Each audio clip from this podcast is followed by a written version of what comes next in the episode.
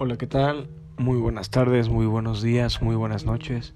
Espero que se encuentren bien. Habla Ángel Díaz Danivia Cajigal, alumno del Instituto Oriente, y vengo a hablar en este podcast sobre el problema del conocimiento.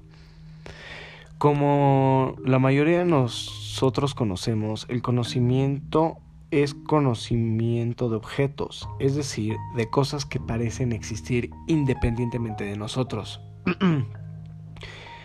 en teoría se trata de averiguar que si es posible alcanzar a conocerlos en realidad o si existen límites para el conocimiento. Para estos tratamos varios problemas. Vamos a tratar cinco, cinco problemas del conocimiento. 1. Sobre la posibilidad del conocimiento. 2 sobre el origen del conocimiento. 3. Sobre la esencia del conocimiento. 4. Sobre las formas del conocimiento. 5. Sobre el criterio de la verdad. A continuación trataré de dar una respuesta a cada uno de estos problemas. Sobre la posibilidad del conocimiento existen tres doctrinas filosóficas que pretenden dar solución a este problema. 1. El dogmatismo. Este afirma la posibilidad del conocimiento, considera que el contacto entre el sujeto y el objeto es real. O sea, el objeto y el sujeto es capaz de aprender al objeto. Por lo tanto, el hombre debe captar como tal y conforme es dicho ese conocimiento sin, ningún, sin ninguna deformación o algún cambio. En el escepticismo esta doctrina se opone al dogmatismo, es totalmente lo contrario. Niega que el sujeto pueda aprender algo, que pueda aprender algo sobre el objeto y tener conocimiento de él.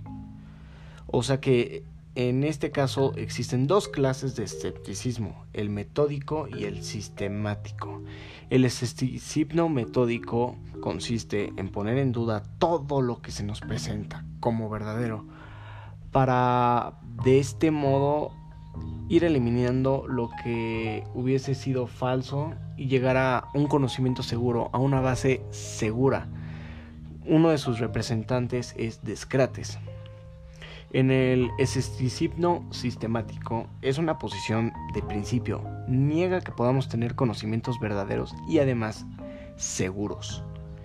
En el criticismo, su representante es Manuel Kant, uno de los más importantes, el cual manifiesta que el conocimiento verdadero sí existe, pero que debe de ser aceptado luego de una crítica severa, reflexiva y sobre todo racional.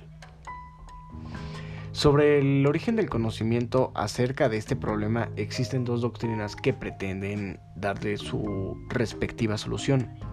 El empirismo, este manifiesta que el origen del conocimiento está en la experiencia.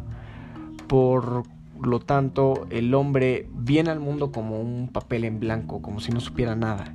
Y como va pasando una etapa, el tiempo se va llenando de conocimientos, alimentando, se va llenando de palabras, cosas, hechos. Esto, su representante más importante es John Locke y David Hume. En el racionalismo, su fundador es Godofredo Leibniz. Este manifiesta que el conocimiento no se logra a través de la experiencia, sino mediante la razón, que es la que genera conocimientos e ideas. Sobre la esencia del conocimiento existen sobre este problema tres doctrinas que pretenden darle una solución. La verdad solo pretenden.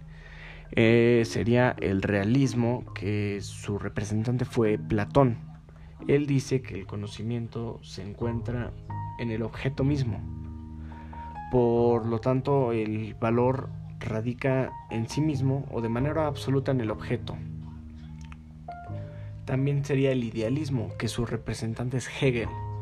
Él manifiesta que el conocimiento se encuentra en el sujeto mismo. Por lo tanto, él le da valor a las cosas de, de sí y que el conocimiento sería algo relativo. También el fenomenalismo es una doctrina conciliadora entre el realismo y el idealismo, por cuanto nos dice que el conocimiento encuentra tanto en el objeto como en el sujeto. Sobre las formas de conocimiento sería el empírico, es el que adquiere mediante la experiencia o contacto directo con nuestros sentidos, con los hechos o sucesos. Sucesos, perdón.